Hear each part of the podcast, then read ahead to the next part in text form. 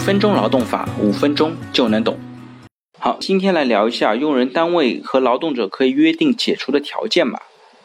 那有这样的一个案例，胡某呢，二零一五年二月进入某公司担任销售部的高级客户经理，劳动合同期限呢，一直到二零一八年的一月，试用期呢是三个月。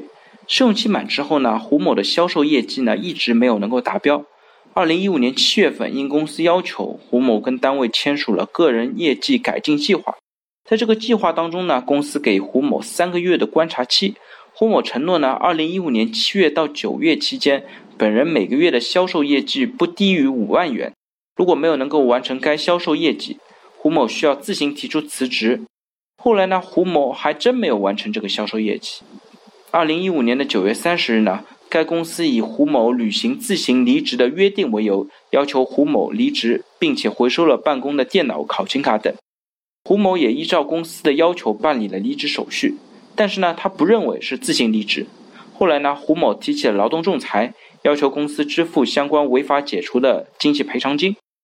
那仲裁庭审阅之后呢，认为呢，本案实际上是公司跟胡某约定了解除劳动合同的条件，这个约定呢，不符合法律的规定。因此呢，公司要求胡某离职的行为构成了违法解除，公司需要支付胡某相应的经济赔偿金。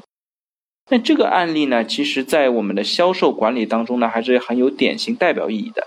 因为这个案件当中呢，胡某没有能够完成销售业绩，可以认定成不能够胜任工作。根据劳动合同法第四十条第二款的规定呢，劳动者不能胜任工作的，经过培训或者调岗。仍不能胜任工作的公司，可以提前三十天以书面形式通知劳动者，或者额外支付劳动者一个月工资之后，才能够解除劳动合同。那这家公司呢，跟胡某约定，实际上是相当于胡某如果不胜任的时候，单位可以立即解除劳动合同，而不支付经济补偿金。这个规定呢，不符合劳动合同法的相关规定。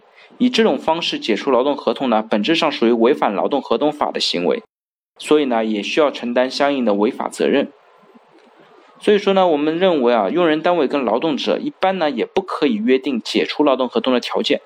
如果类似的想法之前呢，建议先咨询下专业的 HR 或者律师，来确认一下具体的法律流程。